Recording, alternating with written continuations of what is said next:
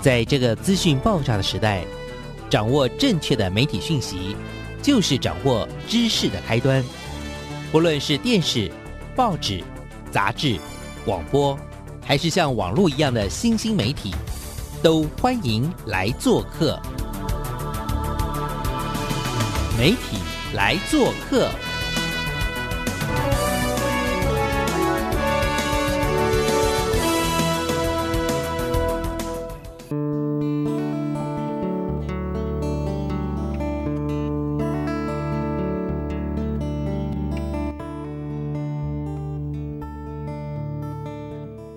体大小事，欢迎来做客，我是小黄老师。各位空中的听众朋友，大家早安！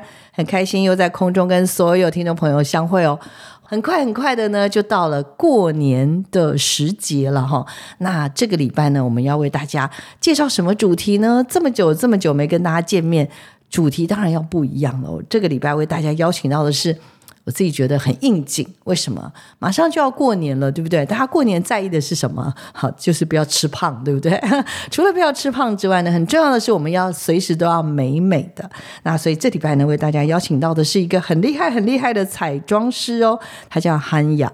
那韩雅呢，其实跟我是有一个非常非常特殊的缘分认识。那我就觉得这个这个彩妆师实在是非常非常的不一样。那到底？他有怎么样的不一样呢？我今天就让他自己来跟大家分享。但是当然，在韩雅没有分享之前呢，跟大家先说明一下，其实呃，彩妆师我不知道你平常生活当中会不会碰到。那像小黄老师自己有参加一些活动，有一些场合真的会需要有专业的彩妆师出现。那他一来的时候不啰嗦，就先看一下你这个脸，比如说像我的话，可能什么双眼皮不对称啊等等这样，那他就会帮我先做一些处理啊，然后化妆化的漂漂亮亮，就是基本上我就会整个变个人就对了。然后再就把头发什么 set 一下，什么哇，再穿上那准备的衣服，哇，那不得了！足蹬高跟鞋走出去的时候，就完全大家都不认得我了。所以彩妆师真的就是拥有一个神奇的。一对眼睛，它呢就是可以帮助我们呢成为一个非常非常美丽美好的一个一个个体哈。那今天为大家邀请到的就是彩妆师韩雅，然后呢也请她呢跟听众朋友打个招呼。等一下要让她呢也跟大家好好说一下她的彩妆人生、彩妆冒险人生，以及呢怎么样在今年的过年呢，大家都可以有漂亮的、美丽的一个过年。来，有请。嗨，大家好，我是憨丫，跟大家报告一下，我们今天的这个憨丫汉呢，这个彩妆师呢，他不是一般般的彩妆师，他是很厉害，专门在帮很多大咖人物做彩彩妆，而且超过二十年。那他之前跟我分享说，我简直就已经是拜倒在他的石榴裙下。来，我从事这个工作。应该是二十六年以上，大部分服务的对象就是模特跟一些艺人，所以我是在时尚圈工作的彩妆师。哦，好，所以不是一般般像小黄老师那种，就是我们的 party 啊，啊什么晚会啊，邀约来的彩妆师。如果 如果邀请的话，我会去啊，我会去。你也收单子，你也收哈。可是因为我们通常一彩妆就要几十个人，二三十个人，通常这样子。的，就是一般的消费者比较不认识我们。嗯，对对对，所以这是为什么我觉得很特殊，是因为刚好我家族里面也有家人啊，是在这个所谓的时尚圈圈工作，不见得是在里面来，他就是相关周边的产业，所以我大概就理解说。哇，他是你知道，汉雅是服务于时尚界的彩妆师，不是一般的彩妆师哈。可不可以请教一下汉雅？请问一下，那个服务于时尚界的彩妆跟一般的彩妆其实很不一样，对不对？因为你这边有强调说你会做趋势分析，嗯，实物创作，而且很重要是要凸显个人的特质，手法要很细腻。我的天哪，这什么意思啊？跟而且还有还有，刚刚他预防的时候跟我讲说他是。很多很厉害的品牌，什么 Dior 啊、娇兰呐，我后面看到好多好多的牌子啊。他的教育训练的老师跟彩妆的评审，我的天呐，我的天呐，不得了，还去世界各地了哈。来，那告诉我们一下好不好？这样子时尚界彩妆师是怎样走走路会比较不一样吗？应该是说，我们服务的这些对象啊，他们常常。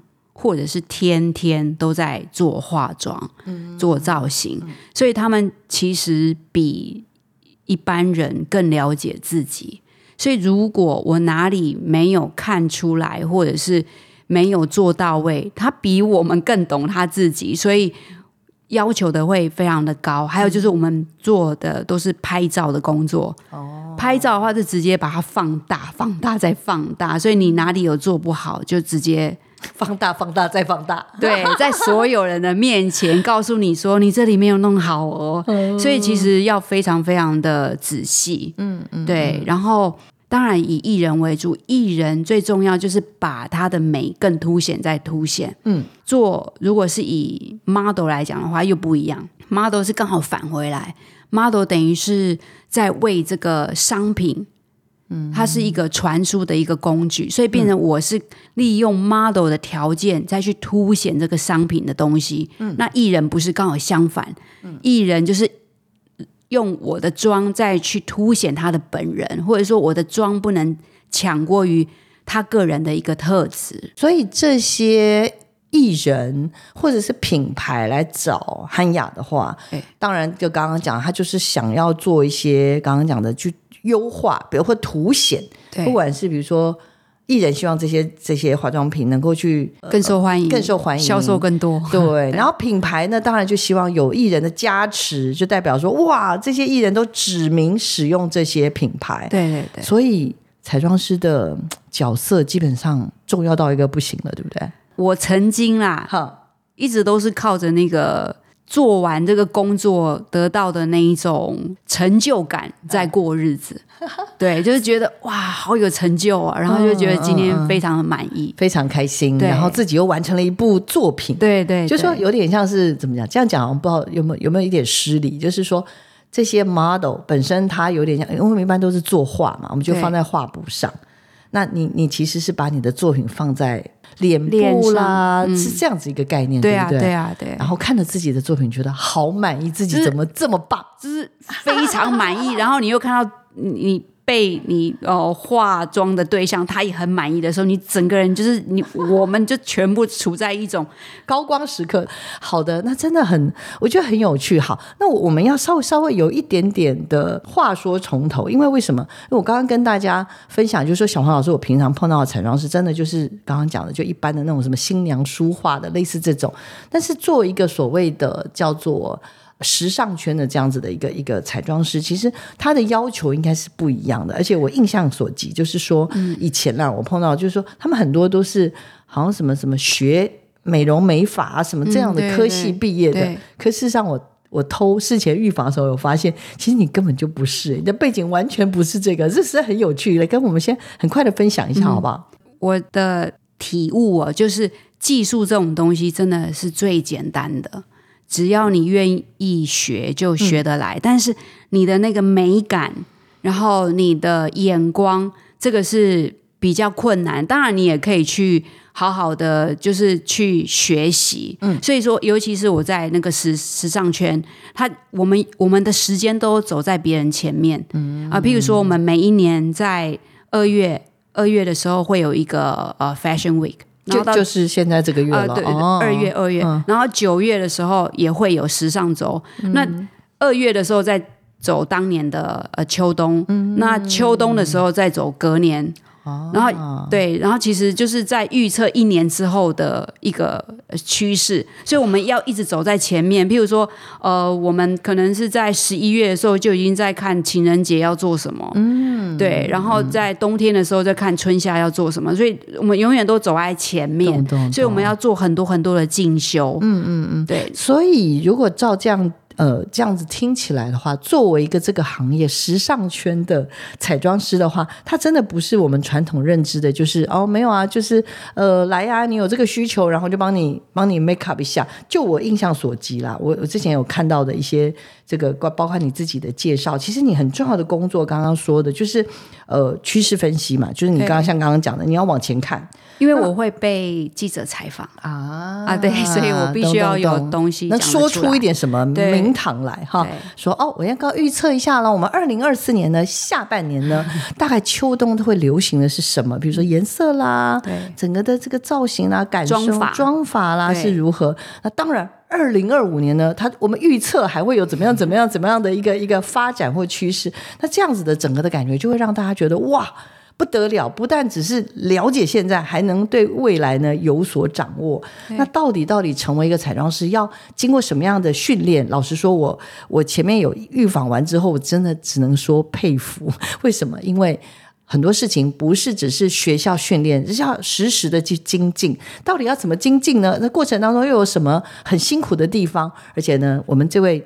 汉雅彩妆师呢，他不是只是时尚界的彩妆师，他现在呢也已经跨足到很多其他的行业，例如他现在也是很厉害的马拉松的选手了哈。然后再来更重要的是，因为之前呢也这个姻缘的关系，我也知道他烘焙也很厉害，他的什么酸种面包哇，让很多人拜倒在他的这个这个烤箱的前面，这部分我也觉得很佩服了哈。继续继续跟我们聊一下好不好？怎么样成为一个时尚界的彩妆师啊？因为我一直。你刚我刚刚有跟你说明嘛？其实我认识的有很多人，比如说什么美容院的啦，或者一些可以做那个妆法的人，他们很多人都是有点像是一个什么叫做我不敢说是正规学校，就是那种一般般的正统的美容美发科出来的，对不对？那可是你走的路跟人家不一样。哎，我其实我后来发现，真正在我们这个行业工作的人，真正本科系的嗯很少哎，好特别。对，就是呃，但是我后来从我以前的国中同学有跟我说，就是我原来在那个时候我就有显露出我对这个美跟这个外貌、这个法妆、衣服，那他他们跟我讲，我我没有意识到，就是他们跟我讲说，我那时候就会。呃，看着电视有说了一些我的看法，总之我就是会说，然后他们就会觉得哦是这样子哦，那这是他们后来告诉我的，对，然后我会进入这一行其实是一个意外，因为我一直求学之路一直非常的崎岖，总之呢，当时是高分落榜，所以那时候就是自己还在不知道要做什么的时候呢，也耽搁了一两年，然后后来就是呃我的一个朋友，然后我的妈妈，因为妈妈很朴素，她也是老师嘛，所以就。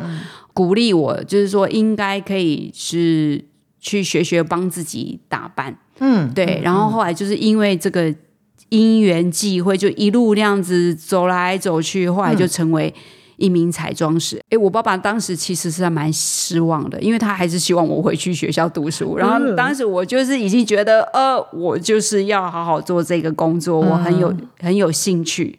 而且已经那时候，呃，今天预防的时候，我其实呃大概了解了一下，我我觉得汉雅的故事其实也蛮特殊的，因为嗯，刚刚讲考试没有很顺利，所以就来了台北，对，来了台北先跟了一个老师学了半年，然后后来又因为一个因缘有机会跟了这个所谓的造型师，对。也学了四五年，那在这些过程当中，就等于是慢慢慢慢走到了这个行业。而且我刚问了一下他的收入，我真的被他吓到。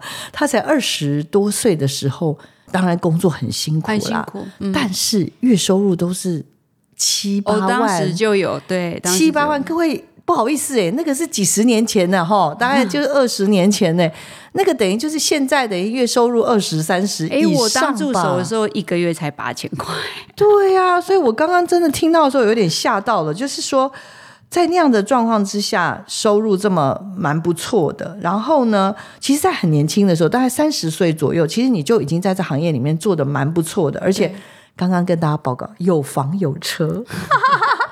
而且还有男没有开玩笑，有男友等等，反正有帅男友等等了哈，反正不重要。但重要就是说，在非常年轻的时候，其实就已经算是拥有蛮好的、蛮好的这样子的一些这样子的一个成果成就哦。所以我也很好奇，就是说，嗯，所以进入这个行业真的不是我们传统认知的，就是那种什么美容美发这样子的一个科系，反而是要自己不断的精进，甚至到最后还要到。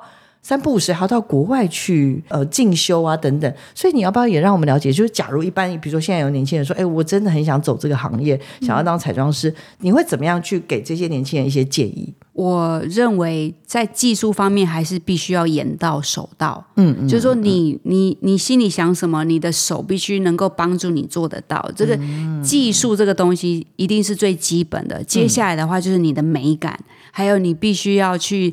知道，我发现我们这个圈圈目前啦，哎，这样子有点倚老卖老。但是就是我发现现在的比较年轻一辈，他们没有去读这个部分的历史。嗯嗯，就是说你你要知道，你这个历史这个流行是怎么来的。啊，对我觉得它也是有一些循环，对不对？这些、呃，对循环，然后你也要去知道当时说一零年代、二零年代、三零年代、四零年代、五零、六零、七零、八零、九零、两千，你要去搞清楚为什么当时会这样流行。所以现在的流行都是从又去追以前的东西，去拿以前的元素再复古。啦，或者是有一些但什么经典款，对，当时的流行一定有当时的时代背景，然后嗯时代代表人物，那个时代的妆跟法跟服装到底是什么？为什么？我发现现在的从事这一行的嗯工作人员比较不知道。那我我是很好奇这些东西，所以我是很认真研究。嗯，那我还是会建议我们就是想要从事这一行的年轻后辈们要去懂一下，你总是要知道八零年代的经典人物，譬如说是马达安娜，你要知道吧？嗯，对，你要知道，而不是你去讲了一个不是那个年代的人，你搞不清楚。嗯，对，我觉得我想要是举手，呃，因为当然最近也是很多年轻人会跟我交流，我有发现，就是说，因为现在非常流行所谓的快时尚，哦，很多东西都是强求快快快，对，所以这些快时尚所推演出来的很多的东西，其实我们也看见，因为它非常的快。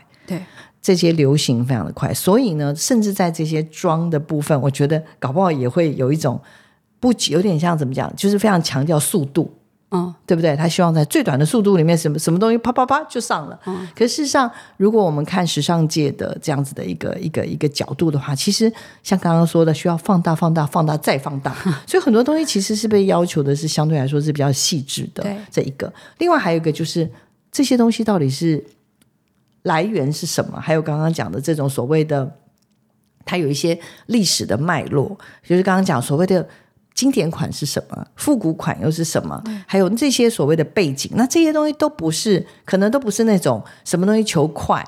然后很快的要求结果就能够怎么讲，就能够得到的讯息哈。我解解释一下快时尚好了。我我觉得，因为时尚真正的那个 high fashion 其实有时候很难达到，因为它的费用、它的价钱都很高。嗯，那快时尚，我觉得现在什么都很快，现在都要求速度。包含因为有网络、有社交，所以也会什么事情传播的也快。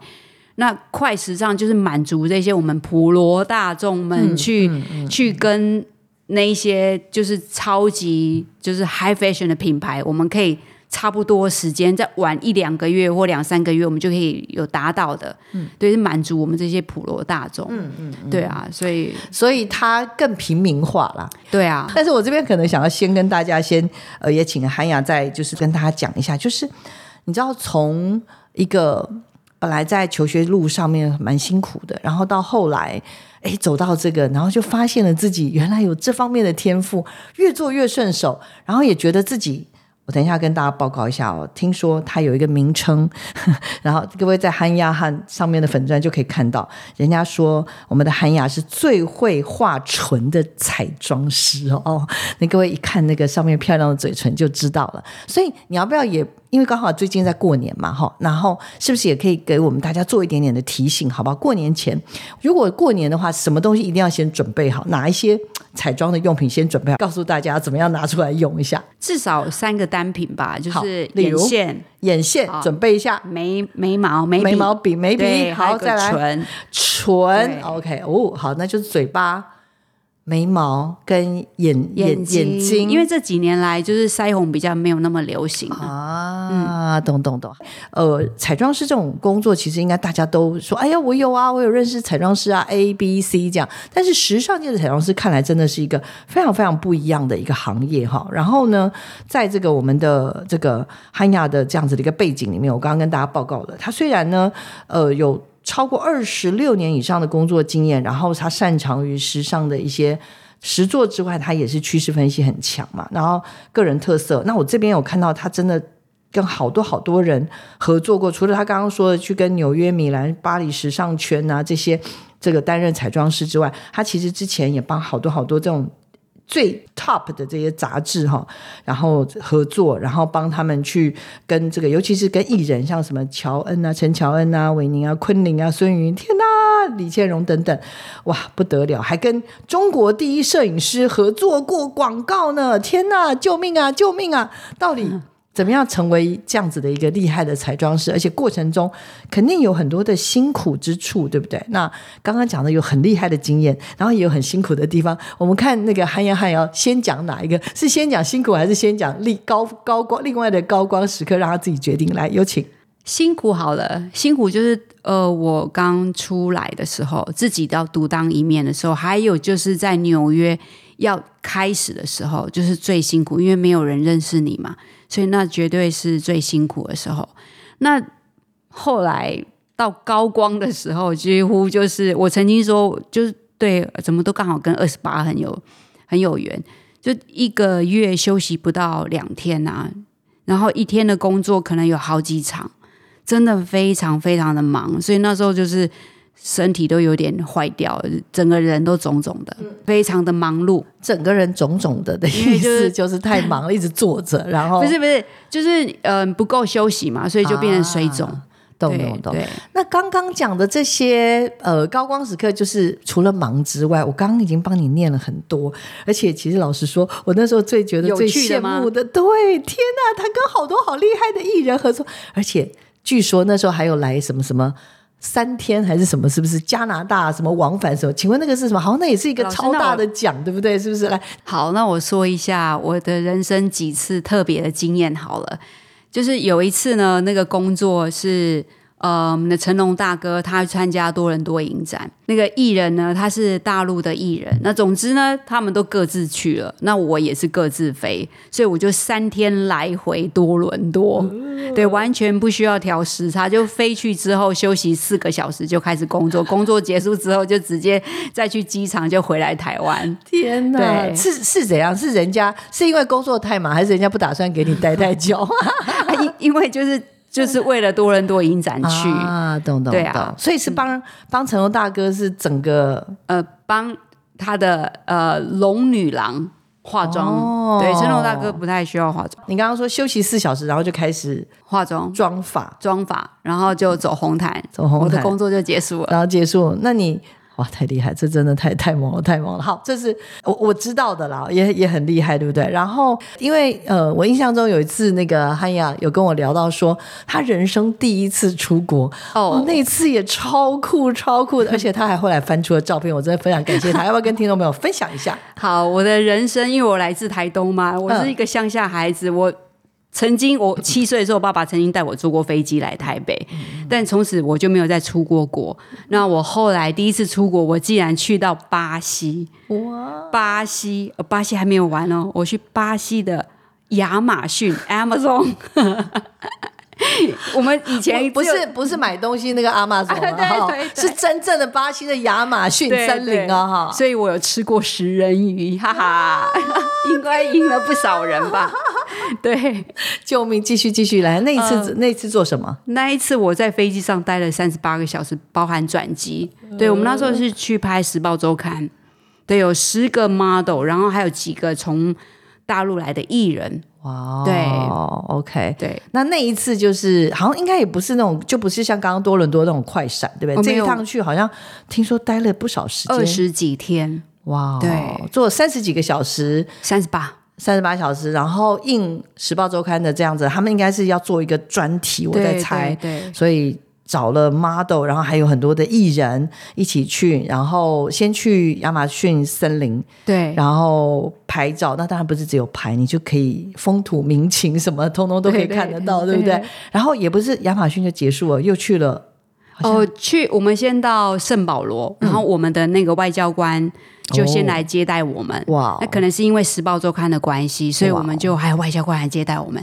然后本人当时没有喝过 espresso，然后那时候就看到小小杯的，然后就一个 shot，然后我就看到我们的外交官示范给我们看，就放了三大匙的黑糖，我就学他，然后也学他一个 shot 就喝下去，整个人要噔。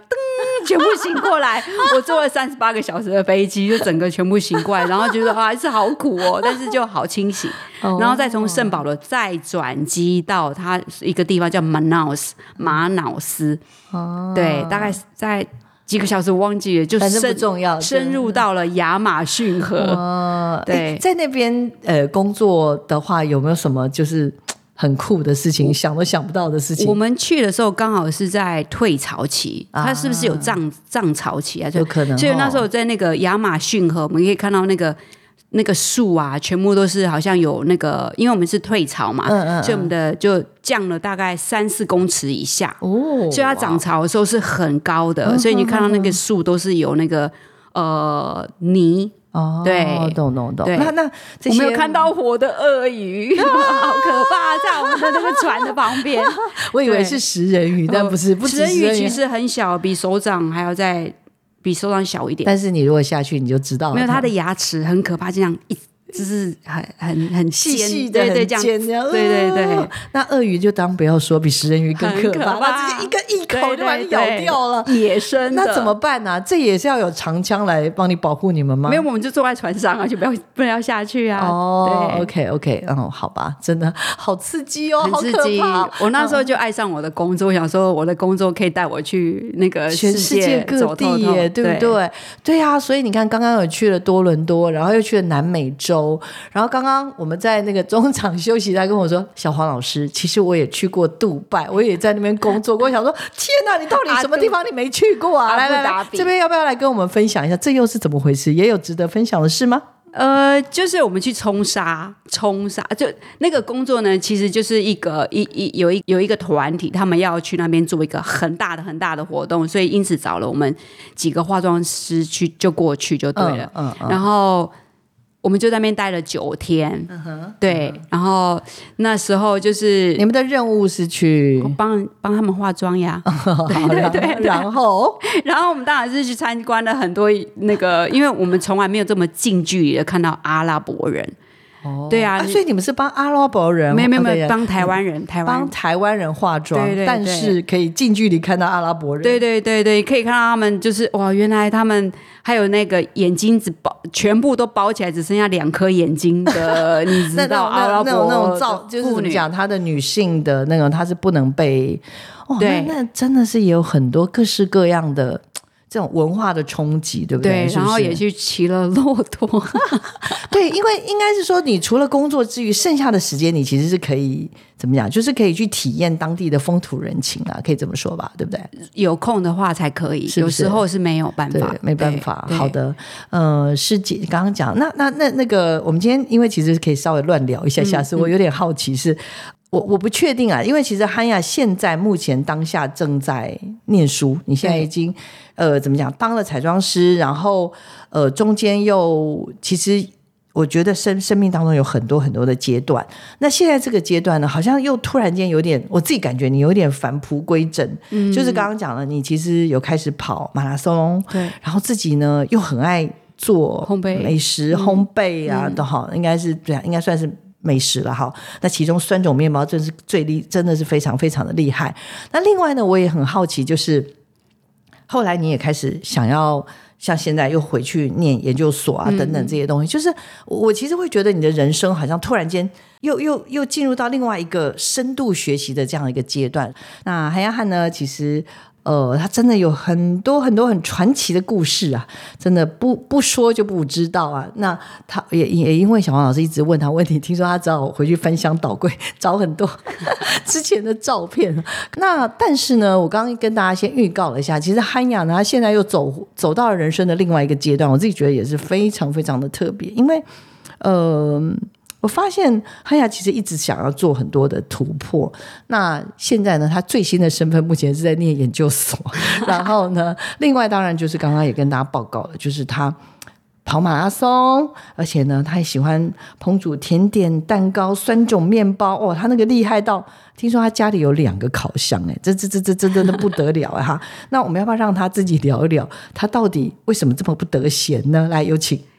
我觉得我有两种个性在我的协议里面，就是一个是想要稳定，另外一个是又很喜欢突破那个舒适圈，我又没有那么想稳定，我觉得我自己还蛮冲突的，对，所以在这个冲突底下，所以我就一直想要做一些突破自己的事情，对，但是我的生活又想要稳定。但做的事情就想要不稳定，对，所以因此就是呃，回到学校读书也是在年轻的时候想做没有做的事情，我现在不断的在追以前想要完成的事情。我现在还有一件事情还没做啊，就是跳舞。我从小就想当 dancer，哎，等我读完书之后。我就要去跳舞！天哪，真的假的啦？是哪一种？是那种 hip hip hop hip hop？嘿，所以在你的血液里还也还有舞蹈的那种。从小妈妈在看那个凤飞飞的时候，我就在看旁边的 dancer。然后你在看看 Beyonce，我就在看 Beyonce 旁边的 dancer。对，那也不用等到那个啦。现在没事运动的时候，对不对？已经那个跑马拉松，就是已经也会需要一点时间了，因为写功课也要很多时间写论文。对，好 的好的。哎，那那跟我们聊一聊好不好？那。厨艺这件事情，或者做酸种面包，以及马拉松，其实很冲突哎，跟你的工作，因为你知道彩妆就是要美美，跑马拉松基本上就不太可能美了，那个就是那种暴汗。然后呢，做甜点美食，虽然最后看到的画面是很美，但事实上。过程中其实是要很热，有没有？都是都是很怎么讲？就是人家说没事就不要去进厨房。那请问这些东西又是怎么回事？我很喜欢待在厨房，哎，真的，我真的非常喜欢待在厨房，因为我喜欢那个用手做事情，或者是。看到大家喜欢吃，或者是从零到有把它做出来的那个过程，嗯嗯嗯，对我我可能真的很喜欢成就感吧，包含运动也是啊，我跑到一个成绩也是一个成就感吧，然后它会释放脑内啡啊，会很开心啊。马拉松啊，因为我的意思是说，呃，你大概什么时候开始接触马拉松，或者是掉到马拉松这个？大概是二零一五年还是一六年的时候，就是我有一个老师就。我当时也是觉得啊，是不是应该要运动了，要动起来？但是要做什么运动，当时也没有那么的那个。但跑步其实，哦，我现在已经深入在跑步，所以发现跑步其实学问很大，但是它的门槛很低，就是你只要一双跑鞋。嗯，那女生当然还有一件运动内衣，就一些比较排气透的的透风的那种。运装备，你就可以开始上路了。嗯嗯，所以是在几年前突然间，对我就抓到一个诀窍嘛，就是慢跑就是慢慢跑。哎，我觉得我有阿甘的性格，所以所以阿甘那大家的理解，阿甘是觉得他傻乎乎的，但我我对阿甘真的不是这样的理解。我觉得阿甘就是抓到了秘诀之后就不会放掉。嗯，所以你看他的秘诀，就是人家跟他讲说，你就是出去捕鱼啊，他就一直出去捕虾了，对不对？嗯嗯，对。然后跑步啊，就是一直跑啊，他也没有为了什么目目的而跑，他就是跑，对他就是想要跑而跑，对。然后或者是说，哎，他学乒乓球啊，桌球，然后那个教他人是不是说，你就眼睛就是跟着球就好，他就抓到了这个秘诀，所以你看他又达到了去。去中国有没有？至少那部片是这样演的啦。就是你可以感觉到他就是傻傻的，但是他就是很坚持。对，所以是阿甘给了你马拉松。他是我的人生座右铭啊。对，Life is like a box of chocolates，很可爱。哎，那你要不要介绍一下你的那个啊？就我印象所及，就是你的那个甜点的那个选项非常的惊人哎。哦，我我是属于专注型的人，就是说我我只喜欢做几件。就是譬如说甜点蛋糕，我喜欢吃什么我就做什么。那我们来看一下汉雅的那个叫做汉雅 Loves Cooking 里面的各式各样的这些甜点，太惊人了，亲爱的，我不敢相信。呃，难度很高的，我自己有看那个旧吗？对，那是送给陈乔恩的。啊！天哪，对对，这太过分了，这太过分了，这太过分了。刚好遇到他结婚，人也在台北。对，而且这个这个，听说还有很厉害的那个谁，江雅琪，雅琪姐姐呢，都还特地到我们的憨丫汉的家呢，来跟他学酸种面包。哇，真的不敢相信，这到底是怎么回事啊？哈，憨雅，为什么做甜点可以也可以做到？你看每样东西都要做到极致，这这这，你你不嫌累吗？就我很 enjoy 在里面，而且酸种面包它真的是全世界最健康的面包。嗯，它连譬如说你有胃胀气呀、胃食道逆流都不会有，真的，因为它的成分它没有油、没有糖，无油、无糖、无奶、无蛋，只有面粉、水跟盐。因为连酵母都是面粉跟水去养出来的。哦，对。可是会不会很硬啊？会会很太健康，那种外酥内软。哦，外酥内对，软。好了，但是也就是因为这样，它必须要包好，不然它会硬掉。没错，哦，它要包好。OK，好好好，外酥内软。太厉害了，而且什么都有，肉桂卷，哦刚刚讲的蛋糕，陈乔恩蛋糕 Joy，猪脚，我 Oh 只做我喜欢的，我只做我喜欢的，啊，简直要昏倒啦！救命啊！还有吐司。那来念研究所是为了一元。一元这个自己小以前呐、念书真的觉得好烦好累哦。对那现在现在也是念的有点痛苦，对不对？我我知道 想要，放弃吗？我知道我以后一定会怀念我现在这个痛苦的生活，因为你知道我是技术出身的人，对于这种比较学术派、学院派学院派的东西呢，就会稍微痛苦一点。而且我我对于电脑操作我就会比较不擅长，所以需要花一点时间。嗯，对，没关系，不要怕，反正你以前对到哪儿都大哥们你你也都没在怕，阿甘的精神继续下去。是。好的，我们要进入我们的龙年，我们让自己耳目一新、啊，好运隆隆来。呀、耳。要有个美丽的厚唇。来，我们今天要让我们时尚界最会画唇，画唇的。这是一个总编说的啦。对呀、我们要请汉雅帮教我们一下，好不好？怎么样嗯。把唇、眼睛跟什么跟眉毛眉毛都要画漂亮？来，时间交给你，有请。我我建议大家，就是因为我曾经也是一个不画眉毛的人，其实我们蛮需要画眉毛，因为我们不像西方人的脸蛋有这么立体，那所以这个眉毛如果你有画好的话，你的脸真的会看起来比较立体、比较小。那眼睛的话，为什么我会推荐眼线？是因为我们会有让我们自己有眼神，除非你去接睫毛啦。如果你没有接睫毛的话，眼线变得很重要，它会画龙点睛嘛。接下来的话就是唇，唇很重要，注意听这一段很重要。唇全全全台湾最会画唇的彩妆师，呃，全世界全全台界不是全台湾最会画唇的彩妆师教你一个懒人的画法，就是请说。直接用口红涂上去就好，然后抿一抿，这样就好了。哦，可是这样不会有用啊。呃，会会会，你就是直接把它涂一涂，然后抿一下，总比你用唇笔，你哦又描不好，因为那需要技术，那需要练习。哦哦，我知道了。所以韩阳汉教我们的意思是说，不要去呃，怎么讲，执着于一定要用什么什么，先用什么唇唇笔啊什么，然后要画一个形状啊什么对等等，然后又要再去什么？因为我看年轻人都会放弄弄一些什么那种，完蛋了，唇蜜蜜嘛，对，唇蜜唇蜜。这你看连念都念不出来，就知道小黄老师是这种素颜一一一族的这种。那但是呢，就像刚刚韩阳汉教我们的，就是把口红直接涂在嘴，巴上去抿一下，抿一抿对，哦抿一下就好了。然后，如果你还不满意，你用你的指腹稍微的往外再把它们推一推，让那个唇边、唇形不明显，哦，懂懂懂，哦，这样就可以了。OK。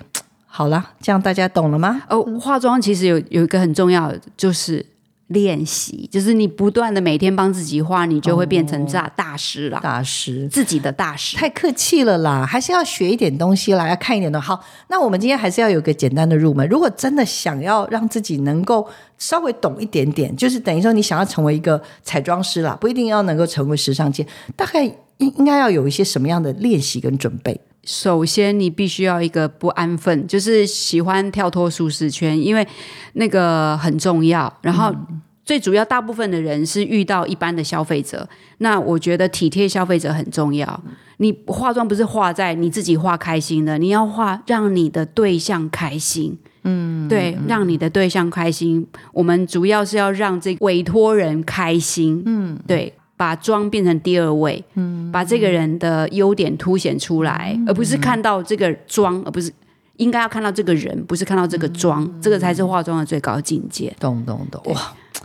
你这样有学到了吗？哈，今天听这一集真的赚到很多嘞！哈，小黄老师也赚到了，没关系，反正接下来呢，我还有很多机会可以请教韩雅。然后呢，除了呢化妆的请教之外呢，我还可以跟他学酸种面包。或许呢，下回我们可以再来有机会开一集怎么做酸种面包的学习。哈哈。然后另外呢，啊，跑马拉松这件事情，我看他也是投入非常的深，看他一步一步。这次我还看到他有那个什么，哎。介绍一下他的最佳记录，跟听众朋友报告一下。在跑马圈我是普通啦，普通啦哈，但是也真的还蛮，但是我破四啦，就是对。对不对？对目前呃，我们的韩雅呢，骑车、爬山跟跑步，目前全马的成绩是三小时五十四分钟哦，他朝向三小时三十分钟努力中。但我我自己觉得高标了，对，不要不要给自己那么大压力，我真的觉得慢慢来。那也希望呢，韩雅能够开开心心的。呃，这个完成他的马拉松，还有呢，呃，cooking，还有呢，他的学位哦，我知道他现在很专注在这些事情，加油！真的加油！好，我们今天节目到这边就要告个段落。最后，最后我们要留四十秒给汉雅跟我呢一起为 Symphony 祝他生日快乐，还有呢也为所有听众朋友哦，希望大家怎样龙年怎样，好运隆隆来。真的好了，来许愿时间，我们帮 Symphony。哦，希望 Symphony 呃，接下来要迎接美丽的那个十七岁，希望在十七岁里面，我知道你会有很忙碌的的一个过程，但希望你一切都能够顺利，身体能够健康，然后比较能够知道自己未来的方向也不错。嗯，谢谢谢谢妈妈为 Symphony 的祝福。那小黄老师虽然还没有见过，只听过你 Symphony 的声音呢，我要祝福 Symphony 哦。那在呃未来的这个所有的日子，每一天呢，都要记得有这么多人爱你，然后也希望呢你能够好好的珍惜你自己，然后所有的愿望都能够成真。我们也祝福所有的听众朋友龙年行大运，拜拜拜拜。